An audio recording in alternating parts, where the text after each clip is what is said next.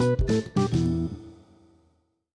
Hallöchen, ihr Lieben. In einem unserer letzten Blogbeiträge auf www.cacher-reisen.com schreibt unsere Autorin Rosi, wie sich Naturschutz und Geocaching vereinen lassen. Es werden potenzielle Konfliktherde beim Geocaching in der Natur identifiziert und Lösungsansätze vorgeschlagen.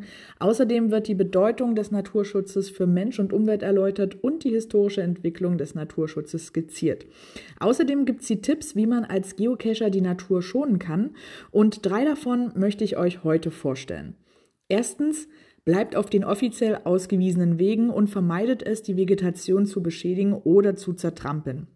Wenn ihr doch einmal einen Cache abseits des Weges suchen müsst, dann geht dabei möglichst vorsichtig und rücksichtsvoll vor. Zweitens, respektiert die Tier- und Pflanzenwelt und stört sie nicht. Haltet Abstand von Wildtieren und beobachtet sie nur aus der Ferne. Und füttert vor allem keine Tiere und lockt sie nicht an.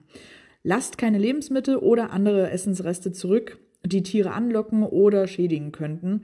Und das führt uns dann auch zum Punkt Nummer drei und meiner Meinung nach auch der wichtigste Punkt. Hinterlasst keinen Müll oder andere Spuren eurer Anwesenheit. Nehmt alles wieder mit, was ihr mitgebracht habt und entsorgt es ordnungsgemäß. Und ja, wenn ihr Müll von anderen findet, dann könnt ihr den ebenfalls mitnehmen und so auch einen Beitrag zum Naturschutz leisten. Am besten ihr tragt einfach immer ein kleines Taschensito bei euch. Und ja, nun raus mit euch und bis bald im Wald.